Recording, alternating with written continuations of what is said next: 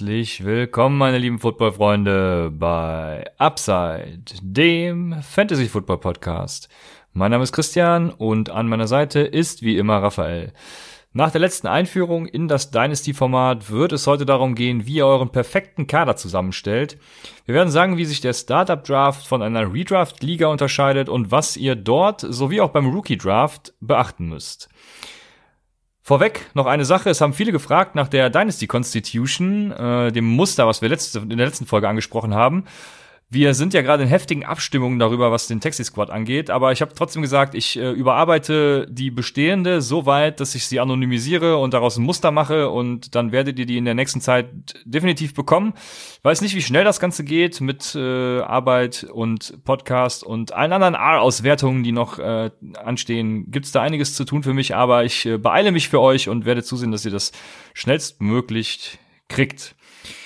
Genau, wenn ihr uns unterstützen wollt, genau für solche Sachen, dann könnt ihr das gerne unter www.paypal.me slash upsidefantasy oder über www.patreon.com slash upsidefantasy tun.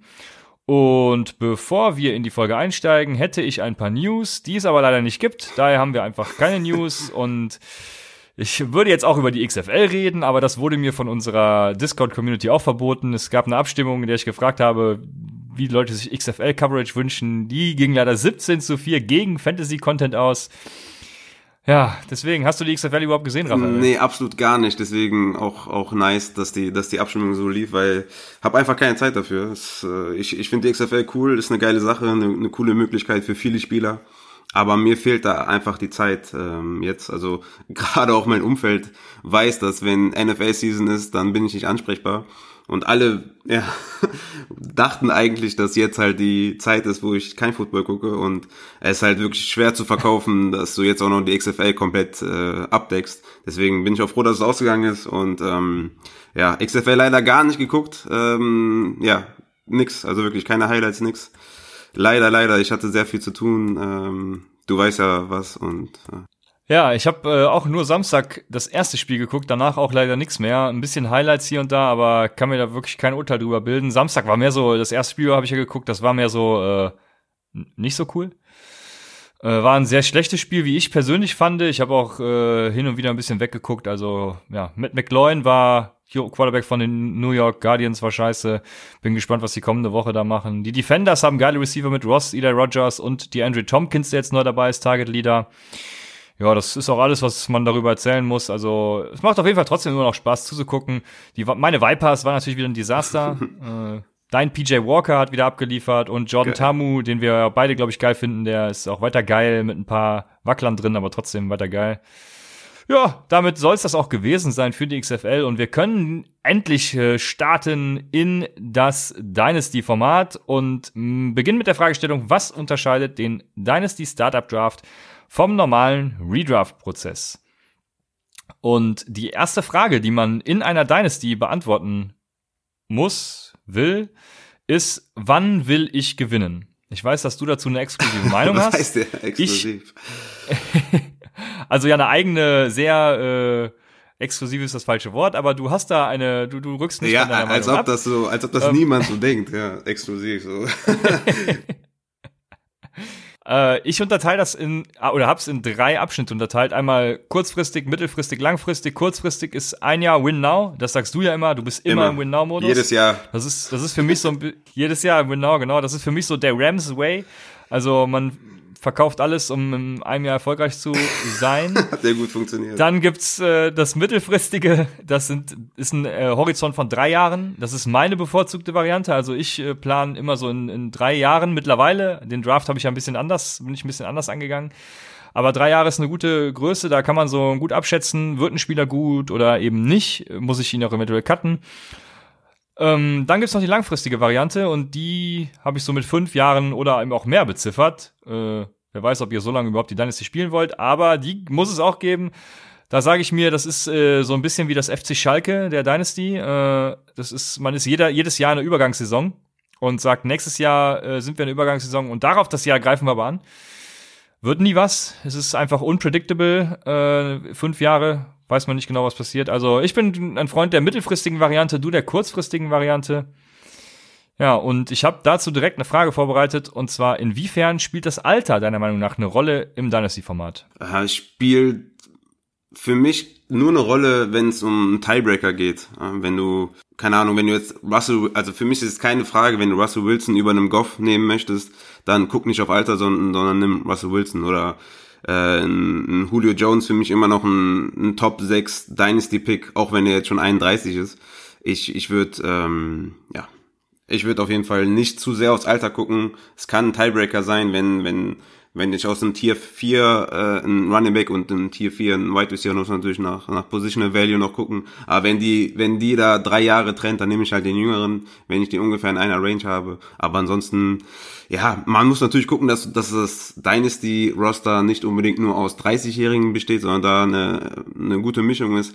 Aber ich bin jetzt auch fein damit, wenn ihr drei White, also wenn ihr mit drei Wide Receivers zum Beispiel im Lineup spielt und alle davon sind über 27, dann ist das jetzt für mich kein Beinbruch oder so. Ja, du hast gerade schon ein gutes Beispiel genannt. Julio Jones ist für mich das Paradebeispiel, um das mal durchzuexzessieren. Und zwar, äh, der ist ja alt, aber macht halt trotzdem seine 12 Targets pro Saison und ist ein konstanter Faktor, der beste Wide Receiver im Fantasy, sage ich einfach mal. Würdest du lieber ihn in Dynasty nehmen oder zum Beispiel jemanden wie DJ Moore, der aufstrebend ist und wo aber trotzdem fraglich ist, aber wirklich dieser Star wird, der Julio Jones eben schon ja. ist?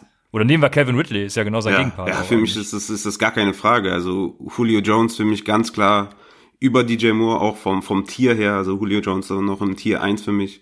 Ähm, Low End, man kann ihn auch in, ins zweite packen, aber ist ganz klar äh, Julio Jones. Äh, der hat noch vier Jahre Vertrag, ist jetzt 31, wenn er jetzt in die Saison geht.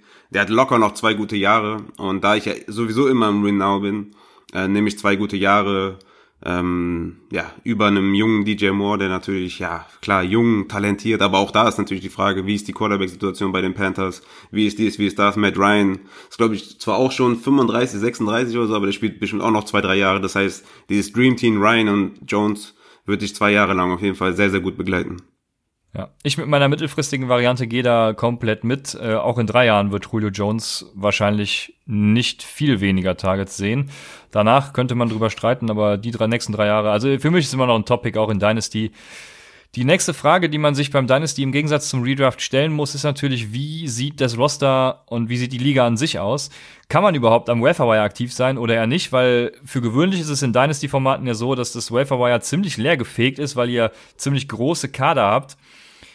Ja, das heißt, äh, muss ich mich früh mit Talent vollladen, äh, um eben ja, über die ganzen Jahre hinweg zu bestehen. Ich hatte letzte Woche, ich weiß gar nicht mehr was für ein Beispiel, aber ihr draftet halt jetzt einen Spieler, den ihr, wenn ihr nicht tradet, für immer gebunden habt. Äh, nehmen wir DJ Moore, ist ja richtig ausgesprochen, wie du mich schon letzte Woche darauf hingewiesen hast. Ne? DJ Moore äh, als Beispiel. Äh, den habt ihr jetzt halt die nächsten, ich weiß gar nicht, wie alt er ist, 23, glaube ich, oder 22, ich 22, keine Ahnung, die habt ihr die nächsten zehn Jahre halt äh, am, am Bein und äh, wenn er geil ist, dann ist das halt so. Ja, das ist die Frage Waferwire. Wie groß ist euer Kader? Gibt's Taxi-Squads, dies, das? Das sind alles so Fragen, die eben darüber hinausgehen, was in der normalen Redraft-Liga, wo ihr einmal draftet und dann ein bisschen am Waferwire aktiv seid, darüber halt viel hinausgehen. Ähm, des Weiteren fallen Trades viel mehr ins Gewicht. Also, wenn ich zum Beispiel einen krassen Positional Value habe, ich habe jetzt, wir haben letzte Woche auch über Kittel gesprochen, oder ich weiß gar nicht mehr, vorletzte Woche über George Kittel. Wenn ich den früh drafte, kann ich den eventuell dann für zwei Wide Receiver 2 traden, die nur kurz hinter ihm gehen, einfach aufgrund des Positional Values. Sollte ich solche Sachen wagen? Äh, da muss man eben einfach mal gucken, wie ist so das Value der einzelnen Spieler im Dynasty-Format. Und dann habe ich noch eine Sache aufgeschrieben, und zwar verlasst euch nicht zu sehr auf eure Rankings. Oder auf, äh, nicht auf, auf eure Rankings natürlich, aber nicht auf die Rankings äh, anderer Experten oder vermeintlichen Experten. Also mir fiel leider kein besseres Beispiel ein, aber wenn ihr der Meinung seid, Hakim Butler, der noch keinen Snap in der NFL gesehen hat, wird nächstes Jahr sozusagen der DJ Chark, der ja auch das erste Jahr ausgesetzt hat, dann nehmt ihn halt irgendwo in Runde, keine Ahnung, sechs, sieben, acht, selbst neun ist wahrscheinlich noch zu früh äh, für einige Rankings, aber dann nehmt ihn halt so früh und lasst euch nicht irgendwie von anderen, äh, ja, biasen. Ähm, also lasst euch nicht beeinflussen von anderen Leuten. Terry McLaurin ist ja ein super Beispiel. Ähm, hättet ihr euch keiner dieses Jahr geraten, Terry McLaurin irgendwo in der Runde 6, 7, auch 8 zu draften. Also, er war ja vollkommen außerhalb des Radars und dann ist er halt vollkommen eingeschlagen. Ne? Also, wenn ihr was in einem Spieler seht, dann handelt auch so. Fehler kann man immer ausmerzen über eben Trades. Da kann man auch Rookie-Draft-Picks äh, verwenden, was eben auch in der Redraft-Liga nicht geht. Genau. Dann das letzte, wirklich das letzte jetzt, äh, macht euch ein Bild über die Contract-Situation. Situation. Das heißt, wer ist Free Agent? Wer wird eventuell nächstes Jahr Free Agent? Dieses Jahr haben wir zum Beispiel geile Running Backs auf dem äh, FA-Markt. Das sind Derrick Henry, Kareem Hunt, auch wenn er restricted ist, Kenyon Drake, Melvin Gordon, Austin Eckler, Matt Breeder, Jordan Howard, auch alle bei den Texans außer Duke Johnson. Also guckt, ob Mark Ingram zum Beispiel, ach nicht Mark Ingram, ähm, äh, Lama Miller zum Beispiel irgendwo Starter wird und draftet ihn eventuell spät, weil er jetzt das ganze Jahr verletzt war und den keiner auf dem Schirm hat. Genauso fällt sich eben mit Wide Receiver. Ähm, Amari Cooper, AJ Green, keine Ahnung, noch viele mehr. Green und Funches waren ja jetzt zum Beispiel verletzt. Genau, Devin Funches ist auch so ein Typ. Sind das bei Low Targets? Äh, würdest du, würdest du da zuschlagen oder sagen, lässt du eher die Finger von solchen Spielern? Oh, bei Funches äh, würde ich, würde ich nicht zuschlagen, es sei denn, ich, ich bekomme den für so einen Viertrunden-Pick oder so. Ich würde selbst einen Drittrunden-Pick nicht für Funches bezahlen. Mm, bei AJ Green, klar. Ne? Also, wenn der, oder der ist jetzt Free Agent, egal wo der hinkommt, ist der mindestens ein Right Receiver 2. Sagen wir mal, der kommt zu den Packers, dann ist, ist Devonta Adams vor ihm. Aber wenn er zu den Cardinals geht, ist er die klare 1 eigentlich fast in jedem Team, wo er hingeht, ist er die klare Eins, mindestens aber die, die Nummer zwei. Von daher, klar, AJ Green, buy low, wenn ich dafür jetzt einen Second-Round-Pick abgeben müsste und ja, vielleicht dazu noch ähm, Christian Kirk oder so, obwohl das wäre schon ein bisschen, ja, interessant, ne? Christian Kirk und ein Second Runner für AJ Green, würdest du machen? Oh, ja, kommt drauf an, was ich für einen Kader halt habe. Das ist halt ja auch die Sache bei der ja, Dynasty, ne? Also wenn ich jetzt ein wenn ich langfristig was erreichen will, dann eventuell schon, aber im Win Now würde ich AJ Green, denke ich, behalten, weil wenn er spielt, dann ist er halt der, ja, was würdest du sagen, Wide Receiver 1, 2, Borderline, irgendwie sowas um den Dreh, oder? Ja, ich würde ihn schon in, in die Kategorie 2 stecken. High-End 2, also in der Richtung. Ja. Ich habe gerade noch mal hier ein bisschen gescrollt und geguckt. Ich habe einen Third Rounder für Devin Funches abgegeben. Ja, also du wärst da nicht auf einer Welt. Ja, dritte. Wenn, wenn das eine späte ist, wenn das eine, eine frühe ist, dann würde ich es auf jeden Fall nicht machen. Ähm, der ist ja auch so ein, so ein Drop, ähm, Drop Wide Receiver. Und weißt, ist das nicht der Wide Receiver, der nicht weiß, wo seine Stärken sind? Ja, das ist genau der, der eigentlich im Slot äh, besser ist als Outside und meinte, er muss Outside spielen. Ja, genau, der ist das. genau, und klar, er ist jung und so, aber äh, ich würde im diesjährigen Draft äh, keinen kein Drittrunden-Pick, äh, also keinen Drittrunden-Rookie-Pick für ihn ausgeben. Aber AJ Green, ähm, ja, für den würde ich auf jeden Fall schon was bezahlen, aber ich würde auch bei AJ Green auf jeden Fall erstmal die Free Agency abwarten. Ist er fit genug, um irgendwo äh, anzuheuern, sagen die Ärzte, er, er kann nicht mehr spielen oder sonstiges, kann immer passieren. Von daher macht am besten jetzt nicht so ein Trade. Also Kirk und ein Second Runner für AJ Green würde ich erst machen, wenn die Free Agency durch ist und vor allem, wenn die Cardinals noch einen draften, Wide Receiver Hakim Butler kommt zurück, dies, das. Also, ne, Christian Kirk ist, ist zwar echt stark, aber alles andere als safe. AJ Green ist auch nicht safe, aber wenn ich im Win Now wäre, würde ich AJ Green nehmen. Ja, aber genau das ist ja ein Punkt, der meines Erachtens äh, Dynasty gerade so interessant macht, dass du antizipieren musst und Sachen voraussagen musst. Also ich würde ich würd zum Beispiel nämlich nicht warten, bis äh, die Ärzte das okay für Green gegeben haben oder die Cardinals einen anderen Wide Receiver dra draften. Ich bin der Meinung, Christian Kirk wird nie mehr als ein Wide Receiver, also ein Team Wide Receiver 2. Also er braucht einen Wide Receiver vor sich noch. Ähm, und von daher würde ich Kirk und ich weiß nicht mehr, was es war, Kirk plus X äh, durchaus jetzt schon für Green anbieten, weil die Frage, wenn Green dann fit ist und äh, bei den Packers landet, keine Ahnung, oder auch mit Burrow bei den Bengals ist es ja auch ganz gut, ähm, oder vermeintlich ganz gut, dann ist die Frage, ob mein Gegenüber Kirk plus X überhaupt noch annimmt. Ne? Also das sind so Sachen, die muss man, die unterscheiden sich eben von Dynasty zu Redraft. Muss man halt äh, abwägen, möchte man jetzt Risiko gehen oder eher nicht und dann halt die Entscheidung treffen. Ja, bei AJ Green, selbst wenn er bei den Packers landet und da nur die, da quasi nur teamintern die zwei ist, ist er Money, ne? Auf jeden Fall. Also. Mhm, klar. Von daher AJ Green bei Low auf jeden Fall. Sehr gut. Ja, bei Low Sell High Kandidaten auch eine spannende Geschichte. Äh, ich denke, wir eine Folge machen. Genau, ich denke, wir kommen da heute nicht mehr zu, aber da werden wir auf jeden Fall noch eine Folge zu machen zu generell Trade Strategien, falls wir heute nichts mehr dazu sagen ja. können. Ich ich habe noch ich habe noch einen Unterschied ja. äh, zu Redraft. Ich weiß nicht, ob ich da jetzt noch, ob ich da jetzt vorweggreife. Aber äh, die Tight End und Quarterback Position hat natürlich mehr Wert im Dynasty Draft als im normalen Redraft.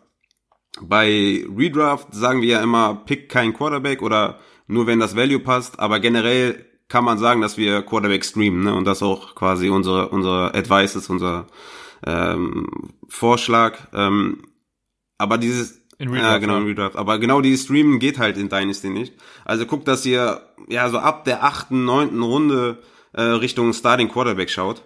Letztes Jahr zum Beispiel ging Russell Wilson in der achten Runde, Kyler Murray in der zehnten, Cousins in der zwölften, Jimmy Garoppolo in der dreizehnten. Äh, das war zum letztjährigen Zeitpunkt jeweils sehr, sehr gute Picks.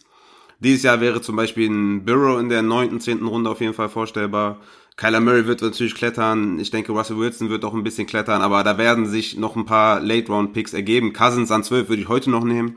Also, ähm, ja, das sind natürlich, bei Burrow war das jetzt eine reine Pre-Draft-Vermutung. Äh, bei Tight End zum Beispiel verhält sich das etwas anders. Ein Kittel Ende 2, ja, don't blame you, ne, sagen wir immer. Also ich, ich, ich, ich würde niemanden dafür blamen, wenn er George Kittle Ende zweite Runde nimmt. Dann ist er da einfach abgesichert und auf Jahre hinweg auf Tight End gut aufgestellt. Hat das Positional Value, hat einen jungen, guten äh, Tight End. Also wenn Kittle in die dritte fällt, ist das ein No-Brainer für mich. Ende zwei kann man diskutieren. Ähm, ich würde mal sagen, wenn du, wenn du einen Top 6 Tight End in den ersten sieben Runden nicht bekommst, dann würde ich ruhig drei, vier Tight Ends in den späten Runden holen. Jung wie alt, egal was kommt. Wenn jetzt zum Beispiel Greg Olson äh, nächste Woche sagt, ja, ich, ich mach noch mal, ich mach noch ein Jahr und gehe keine Ahnung wohin, dann würde ich auch einen Greg Olson auf jeden Fall noch picken, zusammen mit einem Dawson Knox oder mit, mit irgendwelchen Tight End Sleepern. Ähm, und dann würde ich die drei, vier Tight Ends halt versuchen zu streamen in der Saison.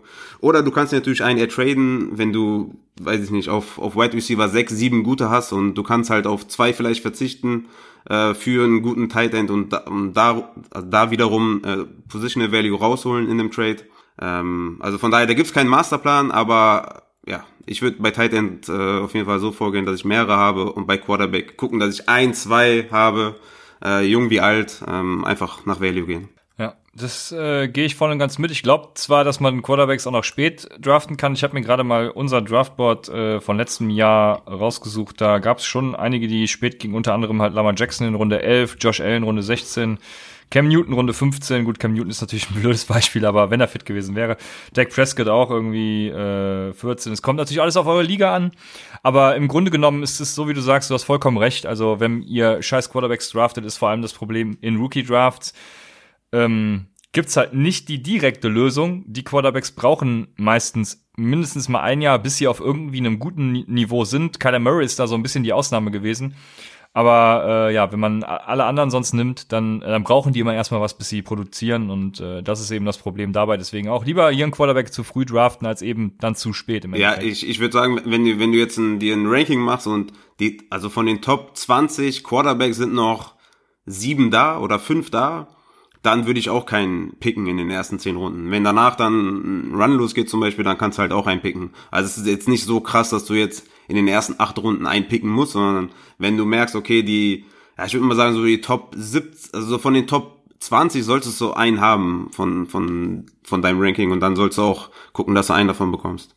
Ja. Ja, wenn ihr Startups macht, dann schielt ein bisschen auf Baker Mayfield, den wahrscheinlich einige tief haben werden aufgrund seiner Saison. Also das ist auch immer ja. so ein bisschen die Sache im Dynasty. Äh, ja, man kann viele Spieler billig kaufen, weil sie einfach ein schlechtes Jahr hatten. Auch Odell Beckham ist da ein gutes Beispiel. Aber machen wir weiter mit dem Startup Draft. Wir haben das unterteilt in Startup Draft und Rookie Draft, Strategien, wie man da vorgeht. Und genau, zum Startup Draft sei wie immer gesagt, äh, know your League Settings. Also macht euch ein Bild darüber, wie eure Liga aufgebaut ist. Falls ihr das nicht habt, wenn ihr eine Superflex spielt, dann müsst ihr das wissen.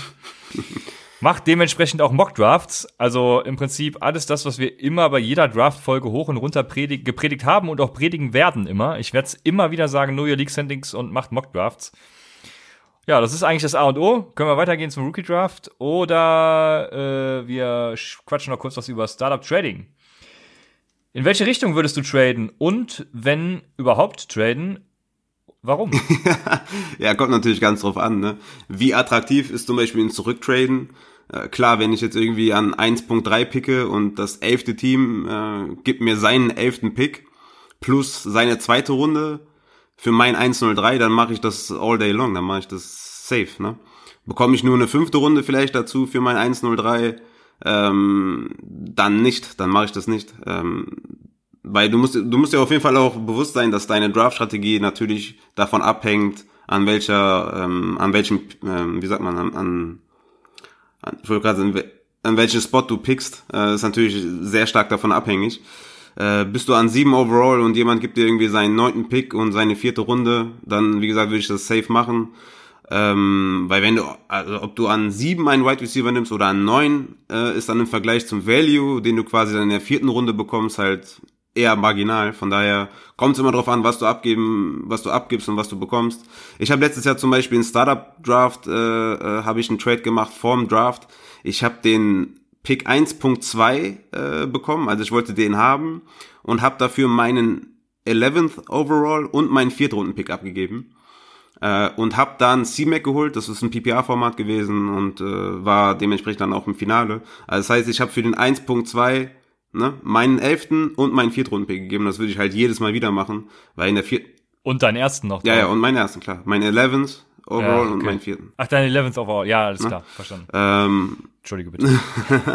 und äh, ja, wie gesagt, das sind so Trades, die, ja, müsst ihr halt, müsst ihr halt wissen. Wie gehe ich dann vor im Draft, wenn ich dann wirklich diesen Pick bekomme, äh, keine Ahnung, wenn du jetzt 20 Mock Drafts machst an 11 und du tradest dann für den 1.2 und dann denkst du auf einmal, was, was habe ich denn jetzt gemacht? Also wie gesagt, es ändert sich halt vieles, je nachdem, wo du pickst. Ne? Von daher, wenn ich vortrade, dann würde ich, würde ich nur so ein, also Drittrunden-Pick würde ich jetzt nicht für einen 1.3 oder 1.4 abgeben, aber so ein Viertrunden, Fünftrunden würde ich auf jeden Fall machen. Ja, ich habe meine Strategie tatsächlich komplett gewandelt. Ich war eigentlich Anfang der Dynasty-Formate immer dafür, irgendwie hochzutraden, um, geilen, um einfach geile Säulen in deinem Team zu haben. Aber nachdem man so ein bisschen Erfahrung hat und auch weiß, wie sich die Spieler so entwickeln, äh, bin ich eigentlich eher dafür, zurückzutraden, wann es geht, weil also ich nehme eher äh, einen späten Pick in der ersten Runde zum Beispiel und dann noch, ich weiß nicht, du sagst ja, einen, vier, einen vierten Runden-Pick nehme ich liebend gerne oder alles in den Top 6 irgendwie, also in den, in den ersten sechs Runden, nehme ich lieber dann als irgendwie den frühen First Rounder und noch was draufzulegen, irgendwie einen Rookie-Pick oder so für nächstes Jahr. Also ich würde, wann immer es geht, zurücktraden. Deswegen, wenn uns auch einer fragt, was für einen Pick wir gerne hätten, das haben wir letzte Woche schon, schon lang und breit diskutiert, aber es ist durchaus auch eine Option, einfach einen frühen Pick zu wählen und dann den einfach wegzutraden. An eben so Leute wie dich, die dann äh, den 1.2 haben wollen und in einem Spieler wirklich was sehen und ja, ihr habt dann eben mehr Masse, also mehr Breite im Kader. So, das ist das, was ich sagen wollte. Und äh, ich bin immer ein Freund jetzt davon, zurückzutraden, statt eben irgendwie hochzugehen. Dann kommen wir zu bestimmten Draft-Strategien. Und wir könnten jetzt lang und breit erzählen, was es alles gibt. Es gibt Zero Running Back, Single Running Back, Zero Right Receiver, wobei das nicht mehr so modern ist. Oder äh, ich sag's, hab's aufgeschrieben als Zero Value, keine Ahnung. Also es gibt verschiedene Strategien, an die man sich klammern kann. Ihr solltet euch im Draft eh nicht an was klammern, sondern auf das reagieren, was euch eure Mitspieler geben. Ich sage, oder wir sagen, du bist ja auch der, der Meinung, äh, draftet den Best Player Available, BPA, und draftet vor allem nach Value. Und da hast du schon angekündigt, nachdem ich sage, draftet nach Value, äh, bin ich erstmal ruhig. ja, ja, genau, ich habe mir so ein bisschen was aufgeschrieben. Aber klar, BPA ist eigentlich immer, immer so unser Konsens, ne? Best Player Available draften und äh, klar natürlich dann noch nach dem Team gucken, wenn du jetzt schon vier Wide Receiver gedraftet hast, dann wäre halt besser, wenn du noch einen, wenn du dann einen Running Back nimmst, anstatt vielleicht einen besseren Wide Receiver. Aber ähm, ich habe mir mal das 2016er Dynasty ADP äh, mir angeschaut. Leider mit Standard äh, Scoring. Ja, Half PPA gibt es bei Fantasy Football Calculator erst ab 2018, deswegen, aber ich denke mal, ist jetzt in dem Fall nicht so wichtig. Wie gesagt, Quelle ist Fantasy Football Calculator, guckt euch gerne an. Ausgangslage ist wie, Ausgangslage ist wie immer die äh, eine 12er Liga, wie gesagt 2016. Und Running Backs in den ersten acht Runden, also die Top 98 Picks, und ich habe extra die ersten acht Runden genommen, weil man im größtenteils acht Spieler braucht für sein Starting Lineup. Also es wurde im Jahre 2016 39 Running Backs gedraftet in den ersten acht Runden.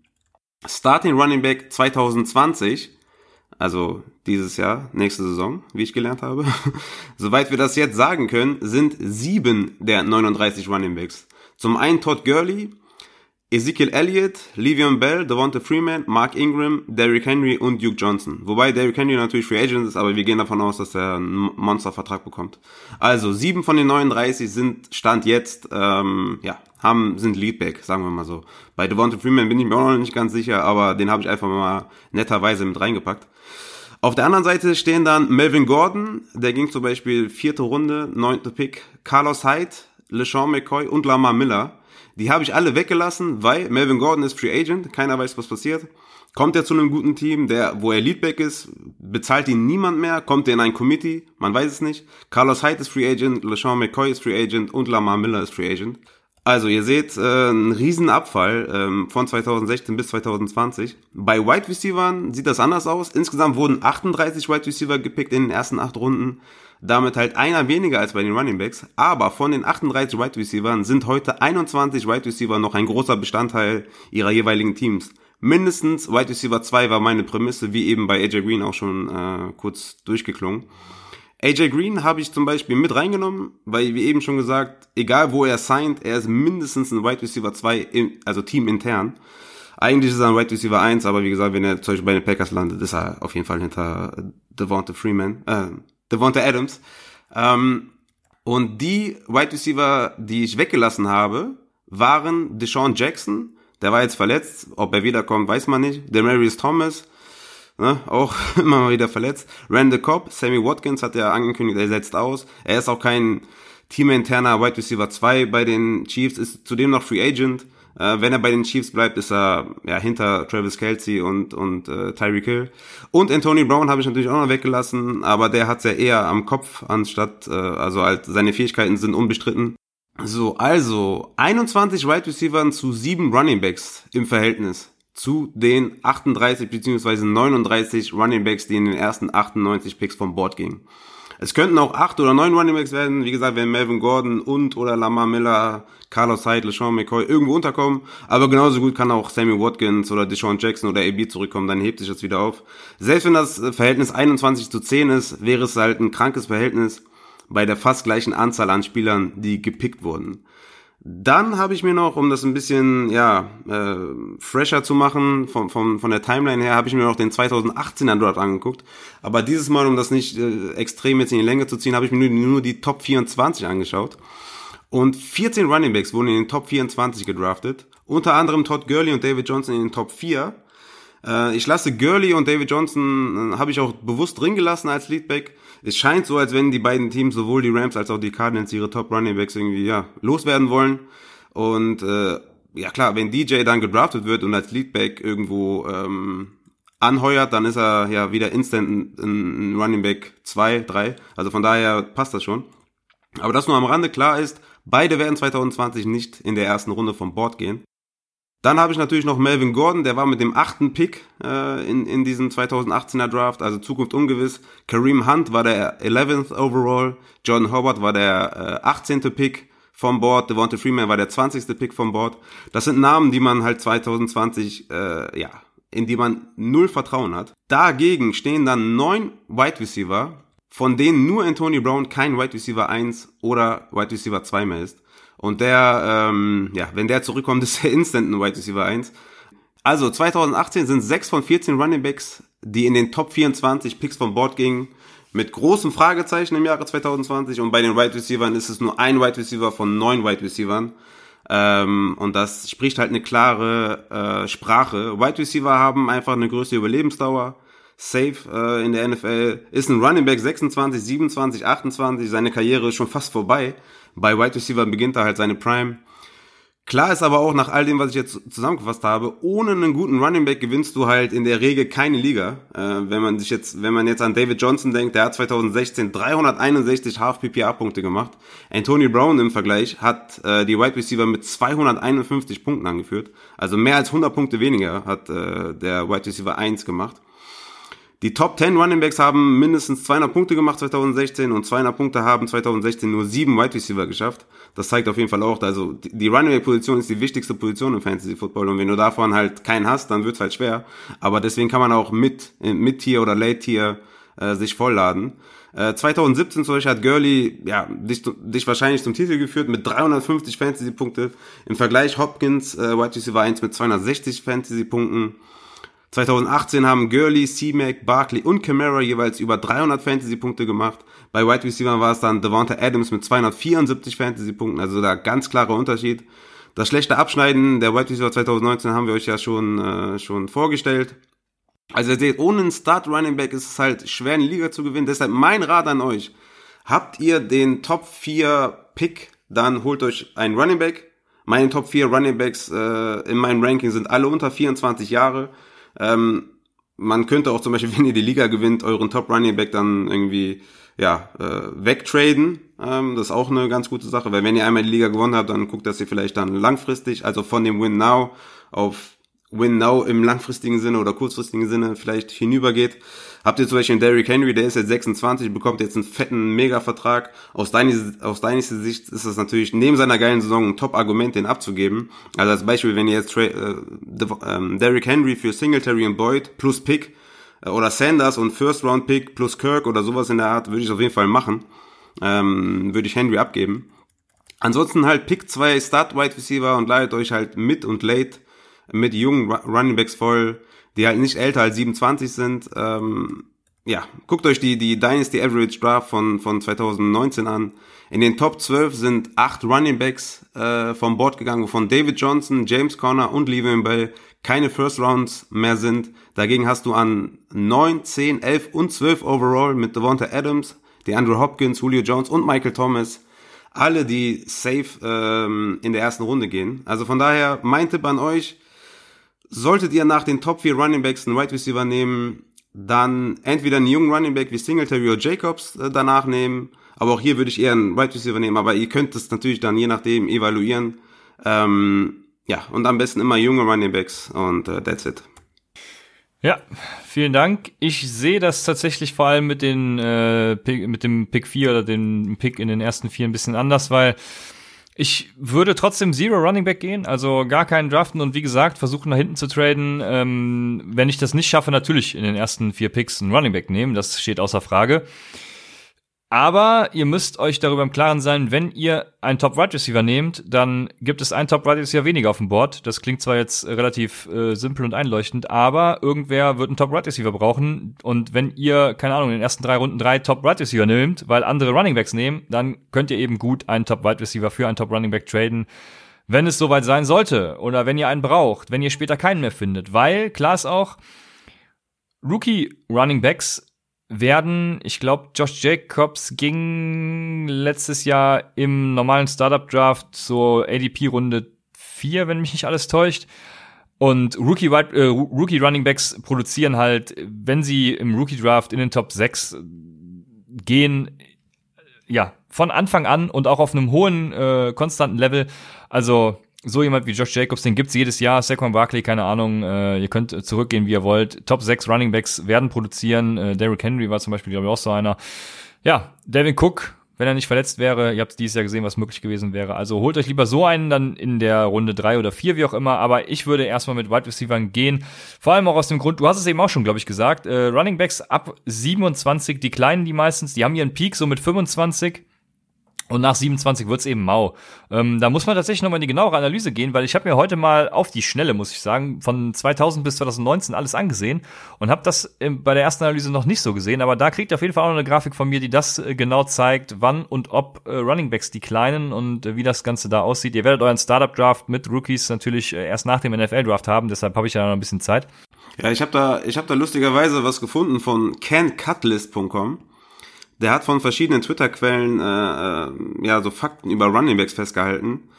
Ähm, ich kann mal daraus das Wichtigste zitieren und zwar war ein Takeaway: ähm, Runningbacks, die älter als 27 Jahre alt sind, landen halt sehr selten in den Top 5.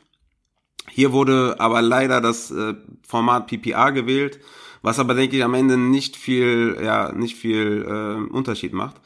Von 2015 bis 2019 waren die Top 5 Running Backs im Schnitt 28, 25, 24, 23 und 24.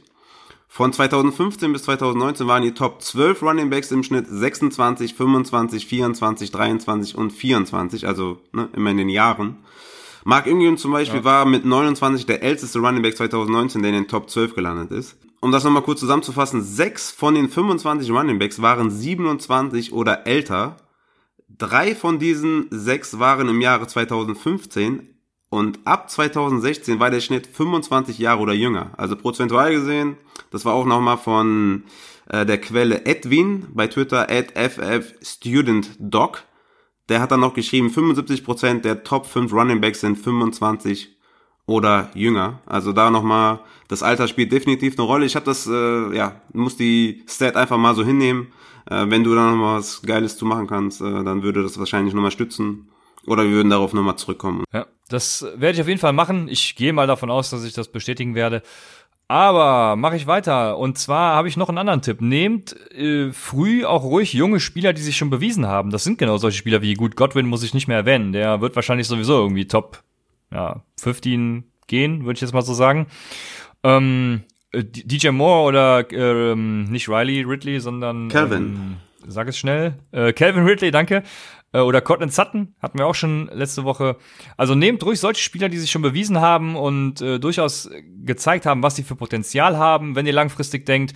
Achtet aber auch darauf, eine gesunde Mischung aus äh, Jugend und Veteranen zusammenzustellen. Also ich würde immer den guten Veteranen über dem geht so Jungen nehmen, falls klar ist, was ich meine. Ich denke, es ist klar. Also immer den Best Player Available halt ist eigentlich das Motto und das Credo, was wir auch in anderen Draft-Folgen immer runterbeten werden, Best Player Available.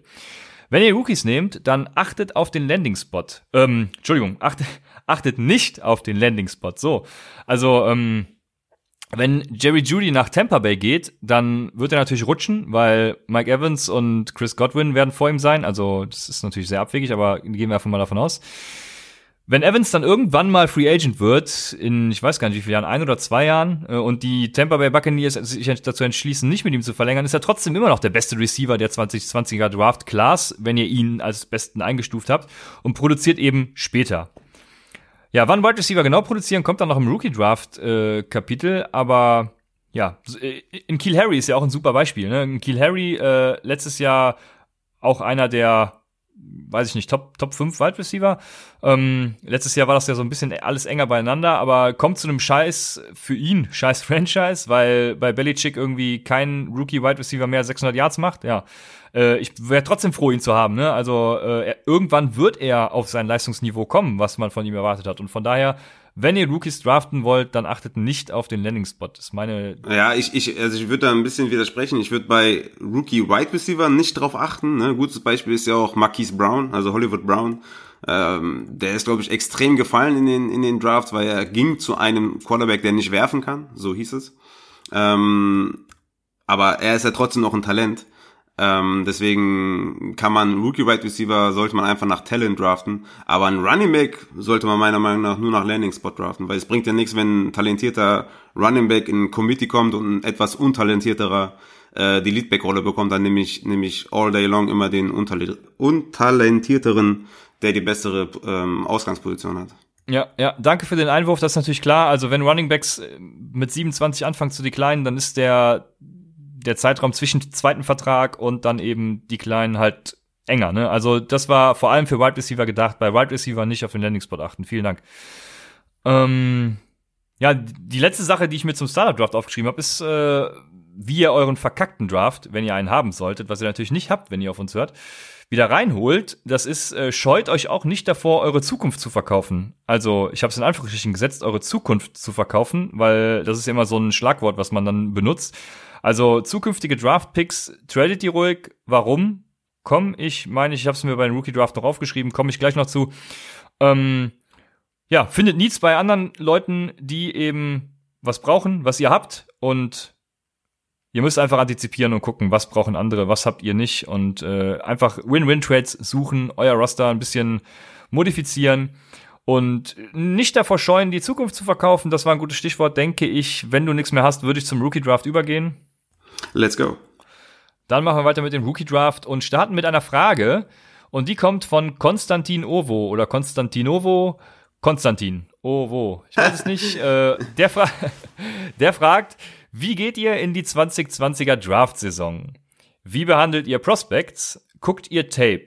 Wo holt ihr euch Informationen? Wird es ein Pre-Draft-Ranking geben? Ich bin begeisterter Devil League-Spieler. Könnt ihr vielleicht dafür ein bisschen Werbung machen? Ja, das werden wir machen nächste Woche. Aber die anderen Fragen, ich versuche es mal von hinten nach vorne zu machen. Wird es ein Pre-Draft-Ranking geben? Na klar, wir werden Rankings äh, erstellen. Raphael hat, du hast glaube ich sogar schon die ersten äh, Rankings im Discord hochgeladen, ne? Ich glaube, er meint äh, Rookie Pre-Draft Ranking. Okay, nochmal gesondert, die hast du nicht dabei gehabt, dann wird es auf jeden Fall Rookie Pre-Draft Rankings geben von uns. Wir werden auch Folgen zum Draft machen und da eventuell mal den einen oder anderen Gast dabei haben. Also ja, ihr werdet einen guten Eindruck vom Draft kriegen und vor allem in Bezug auf Fantasy, wir sind ein Fantasy-Podcast, vor allem in Bezug auf Fantasy da up to date sein. Wo holen wir uns Informationen, gucken wir Tape und wie behandeln wir Prospects? Das darfst du gerne beantworten. Ja, mega lang die Frage, ne? Genau, wie geht ihr, eine Frage war doch, wie geht ihr in die 2020er Draft Season, ne? Also zu der Frage, ähm, also ich denke mal, er meint die Rookie Draft Season, auch jetzt im Speziellen, ne? Schätze ich jetzt mal, ja, genau, genau, das ja. denke ich auch, ja. Also ich, ähm, und das rate ich euch auch, äh, halte mich an Experten, denen ich halt vertraue. Und ich sage vertraue und nicht Experten, die immer alles richtig sagen. Das gibt es zwar sowieso nicht, aber ich halte mich da an, an keine Hitrate von irgendwelchen Experten. Äh, wenn jetzt zum Beispiel ein Adrian Franke, also ist jetzt einfach nur hypothetisch, ja, nimmt das jetzt nicht for real. Also wenn der jetzt zum Beispiel gesagt hat, dass Deshaun Watson scheiße ist, und Sean Watson war dann gut, dann heißt nicht, dass er keine Ahnung hat, sondern der hat einfach nur gescoutet, hat seine Erkenntnisse gewonnen und hat dann sein Ranking gemacht. Das war jetzt nur ein Beispiel des Sean Watson. Also wie gesagt, scheißt auf die Hitrate oder wie viele, wie viel davon eingetroffen ist, was sie gesagt haben, sondern guckt, wen, wem ihr vertraut, auf anhand quasi, wie viel Erfahrung haben die mit Scouting, wie viel beschäftigen die sich mit College Football, wie transparent sind die, allgemein welchen Plan haben die und schaut nicht auf die Hitrate. Das ist ganz wichtig wie gesagt, ich habe eben schon Adrian Franke jetzt angesprochen. Äh, seine Meinung schätze ich natürlich sehr. Er guckt keinen College Football oder eher am Rande, äh, hin und wieder, ähm, glaube ich. Dafür hat er halt ein super geiles, transparentes Scouting-System. Er schaut halt intensiv Tape. Er ist, glaube ich, so der Hardcore-Tape-Grinder in, in Deutschland. Ein anderes Beispiel ist zum Beispiel Julian Barsch, von dem ich auch äh, sehr viel mir mitnehme von Saturday Kickoff. Er schaut sehr intensiv College Football, hat auch ein nice Scouting-System, checkt auf jeden Fall deren, äh, deren Folge ab, vor allem auch vom, vom, vom äh, Julian. Ähm, der hat das echt geil aufgebaut, der hat also verschiedene Tiers und sagt auch immer, ey, das Tier ist so und das habe ich so, weil so und so und dies und das. Und das halt, sind halt Aussagen, ich fokussiere mich halt größtenteils auf deren Aussage, weil die halt transparent sind und nice sind. Hier und da kann man natürlich noch äh, andere Meinungen aufschnappen, aber man sollte sich halt irgendwie seinen Kreis da eher klein halten, weil wenn du jetzt zehn Meinungen zu einem Spieler hast, dann bist du am Ende, weißt du, weißt du gar nichts mehr. Dann der eine sagt, der kann, der hat ein gutes Roadrunning, der andere sagt, der weiß ich nicht, der, der ist nicht schnell, der ist nur quick, der andere sagt dies, der andere sagt das. Also äh, guckt euch, dass ihr, dass ihr euren Kreis bildet, dem ihr vertraut. Wie gesagt, ganz wichtig, Vertrauen über Hitrate. Ähm, im Endeffekt, äh, weiß nicht, wie du es siehst, aber im Endeffekt ist es dann doch eher Glück, welche Prospect einschlagen und welche nicht. Äh, wenn sie jetzt nicht irgendwie ganz klare Superathleten sind, die dann noch irgendwie in ein gutes Scheme kommen oder in gute Umstände kommen, dann ist halt ein No-Brainer. Aber da ist halt auch das Angenehme für uns. Wir ranken Rookies nach ihren Fits. Äh, nach dem Rookie Draft, für uns kommt es halt auf deren Landing Spot an, und dann erst quasi auf ihre Fähigkeiten, kleines Beispiel, landet vielleicht ein schlechterer Running Back, äh, habe ich ja eben schon fast gesagt, landet ein schlechteres Running Back Talent bei dem bei den Buccaneers, nehme ich das schlechtere Talent über einen besseren, das womöglich in dem Committee landet, ähm, das so dazu, wo ich meine Informationen herhole. Ähm, so gehe ich halt an die an die Rookies dran. Äh, eine Frage war noch, wie ob wir ob wir Tape gucken, ne? Ist richtig, oder? Ja, genau. Also ich gucke Tape, aber das muss, muss man natürlich ganz klar betonen, aber ich gucke kein Tape wie ein Adrian Franke oder ich gucke auch kein Tape wie ein Julian Barth, ich gucke kein Tape wie ein James Wiebe, ähm, sondern ich gucke mir Tape der Top Running Backs und Wide Receiver an äh, und schaue dann, ob ich mit den Stärken und Schwächen übereinstimme, die ich halt von meinem Expertenkreis bekomme. Das heißt, mein Tape gucken äh, ist weit, weit weg davon, von den Experten Tape gucken. Also ich habe nicht die Erfahrung von den, von den genannten Leuten, aber ich kenne mich im Football gut aus. Ähm, also ich, ich kenne die Fähigkeiten, die man haben muss als Running Back oder als Wide Receiver oder als Quarterback, aber ich, ich nehme es mir jetzt nicht raus äh, zu sagen, okay, das hat mir jetzt gezeigt, das und das, sondern ne, also es ist ganz cool eigentlich, wenn, wenn Adrian sagt oder auch bei Julian habe ich das letztens gehört, der meinte, ja, guckt euch mal das Alabama gegen so und so an, da zeigt der und der Spieler die und die Stärken und die und die Schwächen. Und das kann man sich dann anschauen und dann übereinstimmen oder nicht, weil ich habe halt äh, würde ich jetzt mal so sagen, das Footballverständnis, dass ich dann auch meine eigene Meinung bilden kann zu den Spielern, um euch dann auch quasi im besten Gewissen Ratschläge zu geben. Ne? Ich muss ja nicht mehr übereinstimmen mit meinen Leuten, die ich äh, verfolge, sondern ich kann mir dann gucken, was stimmt überein mit denen und was nicht. Also das ist halt mein Tape gucken. Das kann man vielleicht gar nicht als Tape gucken bezeichnen, sonst würde ich noch äh, in so eine Riege fallen mit den äh, Experten, die ich eben genannt habe. Das will ich nicht, ähm, weil da bin ich nicht. Und ja, das, das war so das, was wie ich Tape gucke. Also ich gucke aber jetzt nicht, äh, ja. ja. Äh, eine Sache, die mir währenddessen aufgefallen ist, ist, wir machen ja jetzt so eine generelle Draft-Strategie-Folge, würde ich mal sagen. Also äh, wir müssen, wir haben ja jetzt noch vor der Free Agency und so, wir wissen ja nicht, wo die Spieler landen. Ich denke mal, wir werden auch noch eine Folge zu Startup Drafts in der Dynasty machen ähm, oder auch zu Rookie Drafts, in der wir dediziert, in der wir detailliert halt wirklich äh, Spieler analysieren und äh, eben euch auch sagen, wo ihr wen wann picken sollt. Äh, jetzt ist es ja eher ein bisschen allgemeiner gehalten, aber das kriegt ihr auf jeden Fall auch noch von uns zu hören.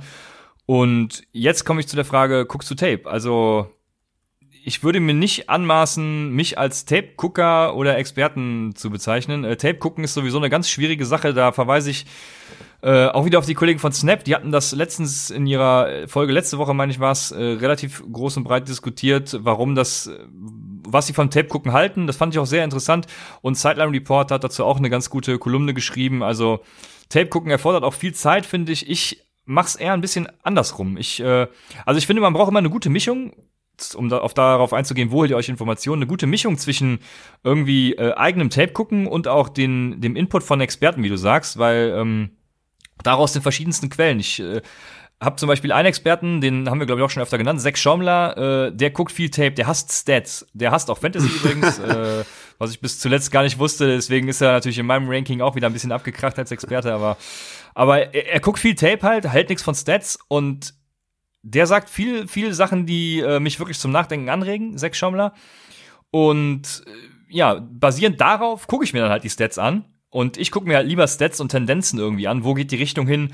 Deswegen ähm, nehme ich schon das, was er sagt, sehr ernst und, und, und behandle das dann, aber äh, unterfütter das dann mit den Stats oder guck mir Stats an und, und äh, hol mir dann seine Meinung zu dem, was ich in den Stats sehe, wie auch immer man es dreht. Äh, KJ Hamler ist das zum Beispiel ein gutes, gutes Beispiel. Der hat seit Jahren irgendwie steigende Production, wenn ich das richtig analysiert habe. Wie gesagt, ich habe das bisher, bisher bin ich noch nicht so in der tiefen Draft-Phase, aber so ein bisschen guckt man sich ja schon an. Und ähm, hat seit Jahren steigende Production, aber wie ich finde, ich, wie gesagt, kein Experte, wie ich finde, scheiß Tape. Also, er sieht nicht so spritzig und geil aus. Sein Route Running ist jetzt nicht so das Perfekte, was man so sieht, was ich zumindest so beurteilen kann. Ähm, das habe ich übrigens auf dynastynerds.com gesehen. Das kostet aber, glaube ich, sind drei Dollar im, im Monat oder so. Das wollte ich jetzt für vor, vor dem ähm, Draft mal kurz investieren, weil die bereiten wirklich für jeden Spieler einzelne Tapes auf, indem sie auch immer die, die Spieler markieren und euch genau zeigen, worauf ihr achten müsst und sowas. Das fand ich ganz geil. Habe ich mal investiert und äh, da kann man eben für jeden Spieler die Tapes sehen, die sie für relevant erachten. Das heißt, da wird auch schon wieder aussortiert. Und das fand ich ganz, ganz nett. Deswegen, ja, da eine kleine Empfehlung, dynastynerds.com. Ähm, KJ Hamler, genau. Gutes Beispiel, seit Jahren steigende Stats, aber eben blödes Tape. Und dann, so mache ich mir eben irgendwie ein bisschen meine Meinung. Und äh, ich glaube, damit ist die Frage auch beantwortet. Wo holt ihr euch eure Informationen? Ja, die, die klassischen Seiten, äh, ich weiß nicht, Podcasts höre ich mittlerweile halt, halt leider gar nicht mehr, weil ich irgendwie nicht biased sein will, wenn wir unseren eigenen machen. Aber früher viel Fantasy Pros oder Fantasy Footballers gehört. Ähm, ich denke mal, man muss auch mittlerweile gar nicht mehr aus dem Land rausgehen. Du sagst schon Adrian Franke, Downset Talk, äh, Snap, wenn es um Football geht, sowieso das Beste, womit man sich informieren kann. Äh, Saturday Kickoff, ja, muss ja jetzt nicht nochmal das Doppel nennen, aber das sind so die Informationsquellen. Twitter natürlich auch viel. Und ich denke, dann bist du schon auf, ganz gut vorbereitet auf einer ganz guten Ebene. Ich glaube, wenn du Devi spielst, dann bist du sowieso besser informiert als 90 Prozent der anderen äh, Fantasy-Spieler, was die Prospects angeht. Von daher, ja, du bist schon auf einem guten Weg. Devi liegen, sehr geil auf jeden Fall. Devi liegen, werden wir noch was zu sagen. Dann habe ich mir ein paar Sachen zum Rookie Draft aufgeschrieben. Falls du denkst, die Frage ist beantwortet, ich denke, die, wir haben die jetzt durchgekaut. Ja. Konstantin kann ja noch mal sagen, ob er irgendwas vermisst hat. Äh, dann werden wir noch mal genauer darauf eingehen. Aber ich denke, damit ist es fürs Erste beantwortet. Ich habe noch eine Sache und zwar verfallt kein Rookie-Hype wenn jetzt, das ist der Klassiker natürlich, Senior Bowl ist um. Beim Senior Bowl gab es, glaube ich, gar keinen richtigen Hype um einen Spieler. Doch, um den äh, Running Back von, ähm, von der UCLA, wie hieß er? Äh, ah, mir fehlt der Name. Ke Kelly, meine ich. Kelly? Bin mir gerade nicht sicher, ich glaube Kelly. Ähm, der war ja beim Senior Bowl ganz gut und ich glaube, der Hype ist noch nicht so in den Stats angekommen, aber wenn er jetzt irgendwie die ADP hochschießt, dann verfallt eben nicht diesem Hype. Das kommt vor allem nach dem Combine. wenn beim Combine einer richtig geil ist und äh, richtig äh, ja, produziert, nenne ich mal, dann steigt sein Wert nach oben und lasst euch bitte nicht auf diesen Rookie-Hype ein. Das macht Steve Keim von den Cardinals schon sehr gut. Ich erinnere da an, wen hat er nochmal, nur weil es ein guter Senior Bowl und eine gute Combine war, gedraftet? Ähm, der Linebacker, ähm, ach, wie heißt er? Jetzt kenne ich noch nicht mal meine eigenen Spieler. Na, mit Namen habe ich es echt nicht so. Ähm, Und ich kenne keinen Cardinals-Spieler. Sag jetzt schnell. Scheiße. Ähm, Cardinals-Fans Cardinals werden auf jeden Fall wissen, wen ich meine. äh, den Linebacker, der jetzt auf Outside Linebacker transitioned ist. Äh, ihr wisst, wen ich meine. Verfallt keinem Rookie-Hype, das will ich sagen. ähm, und falls ihr im Win-Now-Modus seid, seid euch auch über die Rollen der Rookies im Klaren. Äh, da kann ich wieder nur auf den Kiel Harry verweisen. Also, wenn ein Keith Harry eben bei New England landet und Bill Belichicks Receiver nie mehr als 600 Yards haben, dann ist das halt so. Dann müsst ihr euch darüber im Klaren sein. Und das habe ich auch schon gesagt, versucht zurück zu, zurück zu traden. Auch im Rookie-Draft ist das eine gute Strategie von mir. Ähm, versucht entweder zurück zu traden oder eben gegen bewiesene Assets zu traden. Also das heißt irgendwie, keine Ahnung, sammelt euch ruhig First Picks an, also First Round Picks und tradet die gegen andere Spieler. Ähm, weil Rookies in der ersten Runde haben eine Hitrate von 50 Prozent. Ab der zweiten Runde knapp über 30. Also das zeigt schon. Ich habe ja mal die 2016er Wide Receiver als Beispiel genommen, weil da gingen in der ersten Runde sehr viele Wide Receiver. Das waren 1.02 Corey Coleman. Einige werden jetzt sagen, die noch nicht so lange dabei sind, wer? Äh, du wirst ihn als Giant kennen. Ich glaube, er ist gerade bei euch unter Vertrag, ne? Aber mh, mm, ist ja auch ein großer Name eigentlich. Aber äh, ja, ist halt nichts draus geworden, sagen wir mal so. An 1.03 Lequan Treadwell, Vikings Receiver. Ist er, ist er überhaupt noch bei den Vikings? Das weiß ich gerade gar nicht. Ich glaube, er wurde er gecuttet. Wurde, gecuttet ja. Aber ihr, ihr wisst schon, worauf es hinausläuft. An 1.04 Josh Doxson. Ich glaube, der ist auch bei keinem Team mehr, auch gecuttet. Der war bei den Redskins. Ne? 1.05. Ja, genau, genau, bei den Redskins. 1.05 Sterling Shepard. Gut, den kennen noch einige, auch aus äh, Redraft-Ligen.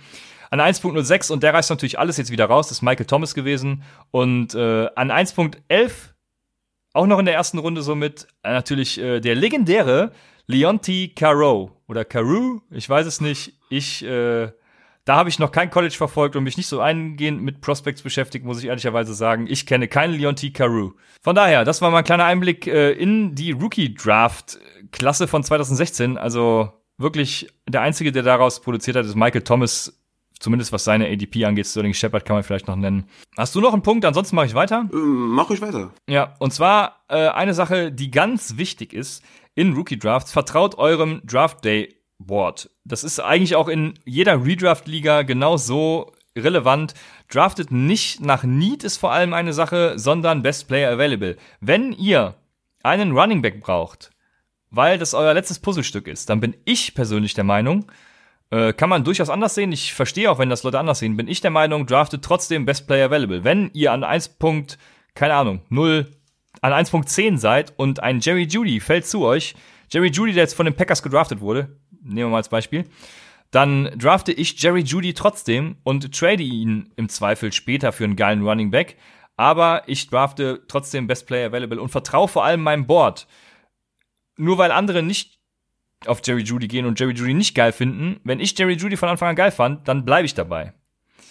Ja, und ah, das ist direkt der nächste Punkt, den ich mir aufgeschrieben habe. Gut, hätte ich jetzt direkt mitplanen können. Wenn ein Spieler fällt, dann wartet nicht, bis er zu euch gelangt. Also, also wenn Judy zum Beispiel, gutes Beispiel mal wieder, an 1.08 noch da ist und ihr an 1.11 draftet und ihr unbedingt Judy haben wollt, weil jetzt ist eure Chance, dann wartet nicht, bis er an 1.11 vielleicht mal zu euch fallen könnte, sondern haut einfach Angebote raus, was das Zeug hält für den Pick, der über euch ist. So geschieht's ja dann im Endeffekt auch im NFL-Draft. Das macht äh, Dynasty auch ein bisschen interessant, finde ich.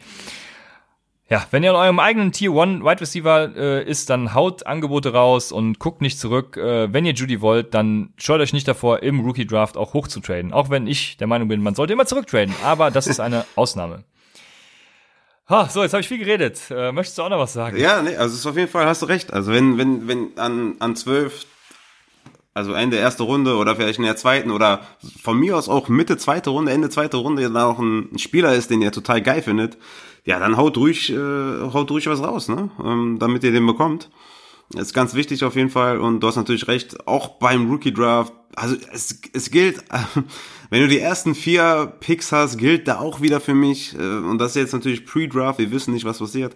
Aber ich kann mir kaum vorstellen, dass in den ersten vier Picks ja, ein, ein Wide Receiver dabei ist. Selbst wenn wir jetzt so krasse Wide Receiver dabei haben, kommt natürlich auf dein Team an.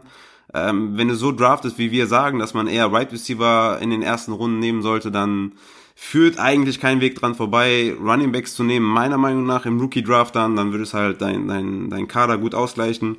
Gut, hättest du es jetzt irgendwie letztes Jahr gemacht mit David Montgomery in 1.04 oder 1.05 oder 1.03, dann war es halt ein bisschen blöd. Aber ja, das, ne, wie gesagt, kommt immer auf euer Team an. Ja, David Montgomery ist doch äh, ein hervorragendes Buy-Low-Target, oder nicht? Ist Buy-Low. Die Frage ist immer, was ist Buy-Low, ne? Ich habe jetzt schon schon so so viele Angebote rausgeschickt oder gefragt, was was ist mit dem, wo ich mir dachte, okay, der ist bei Low und die Leute sehen's sehen's eher nicht so. Äh, deswegen, was würdest du für David Montgomery bezahlen zum Beispiel? Boah, ich habe keine Ahnung. Ähm, kommt halt auf den Kader immer an. Das ist, äh, das ist die Schwierigkeit ja. auch am Dynasty-Format. Wenn irgendwelche Fragen kommen, dann ist immer der Kader relevant. Ja. Wenn ich äh, zu viele Wide Receiver hätte, keine Ahnung, ich habe zum Beispiel äh, Robbie Anderson äh, und viele andere gute Wide Receiver, dann würde ich mich auch nicht scheuen, wenn ich einen Running Back brauche, Robbie Anderson für ihn zu traden. Ja, ja, klar. Wäre Robbie Anderson einer, für den du äh, David Montgomery dann abgeben würdest? Ich würde Robbie Anderson abgeben für David Montgomery, ja. Umgekehrt. Ach, umgekehrt. Montgomery abgeben für Robbie Anderson? Ja. Nee, also, also. Also muss schon mehr, muss ja, schon mehr kommen, ja. ja. Okay. Also vorausgesetzt. Ja, mehr fällt mir leider jetzt Vorausgesetzt natürlich, dass du, dass du, ja, äh, wenn du keinen Wide Receiver hast, der annähernd äh, Upside zu Wide Receiver 2 hat oder so, dann würde ich es vielleicht machen, aber so im Vakuum auf keinen Fall. Ja, alles klar. Aber das ist, äh, du hast genau einen richtigen Punkt angesprochen. Äh, dadurch, dass ich gesagt habe, ladet euch mit Wide Receiver im Startup Draft voll, ist nämlich genau meine Devise, holt euch früh dann im Rookie Draft die Running Backs. Weil Running Backs in den Top 6, ich hatte es glaube ich eben schon mal gesagt, produzieren unmittelbar halt direkt mehr in der ersten direkt in der ersten Saison mehr als zehn Punkte pro Spiel im Schnitt und damit halt richtig geile Nummern und äh, die Sache bei Running Backs im Rookie Draft ist auch wenn ein Running Back nicht direkt einschlägt dann wird's in der Regel nie was ähm, damit meine ich jetzt nicht so ein David Montgomery weil David Montgomery ist Starter und wird auch weiterhin spielen ähm, oder auch ein Miles Sanders ist ja auch nicht direkt eingeschlagen, ne? Äh, aber gut, der ist trotzdem Ende der Saison war er ja noch der noch ein Top Running Back, also für mich besser als Josh Jacobs. Also ja, mir fällt gerade kein anderes Beispiel ein, aber auf jeden Fall, so welche meine ich damit nicht, sondern eher welche, die gar nicht spielen und wirklich bei denen ihr wisst, ähm, ja, die werden. Karen Hickton, nehmen wir Karen Hickton, komm. Äh, sollen wir Karen Hickton schon aufs Abstellen Nein, stellen? Nein, das werde ich noch, das werde ich noch nicht tun, auf gar keinen Fall. Aber in der Regel ist es halt so, wenn Running Backs nicht direkt einschlagen, dann äh, wird's nie was. Oh, bei den Texans habe ich eben gesagt, sind übrigens alle Free Agents außer Duke Johnson. Das ist natürlich die Gelegenheit für Karen Hickton. Oh yes. Ja, und bei Wide Receivers ist es eben auch genau das Gegenteil. Ne? Wide Receiver in den äh, Top 6 zum Beispiel, wir hatten eben die 2016er Klasse, die ist nochmal so ein Sonderfall. Aber äh, Wide Receiver in den Top 6 brauchen richtig lange, bis sie wirklich mal produzieren. Also da ist im ersten Jahr noch nicht viel. Im zweiten Jahr sind auch die Wide Receiver, die man in Runde 2 draftet, auf demselben Niveau. Irgendwann, ich hatte da so eine Auswertung gemacht mit einem wirklich geringen Sample Size, weil die äh, Daten von Fantasy Football Calculator, die gehen auch nur bis 2014 zurück im Rookie Draft. Das heißt, das Sample Size ist wirklich minimal und nicht wirklich aussagekräftig, aber das Modell, ich werde das auch mal teilen, wächst ja mit der Zeit. Von daher werde ich es einfach mal nennen, weil ich es auch posten werde. Und da äh, sind halt die Wide Receiver in den Top 6 nach im Jahr 5 rasten die komplett aus irgendwie. Also nach fünf Jahren könnt ihr euch schon auf die verlassen, aber dann braucht ihr eben auch einen langfristigen Plan. Ne? Ähm, bis dahin müsst ihr euch halt gedulden, hinten raus kommen sie stark, aber ja. Und generell halt auch die niedrige Hitrate bei Wide Receivern, also äh, die ist niedriger als bei Running Backs.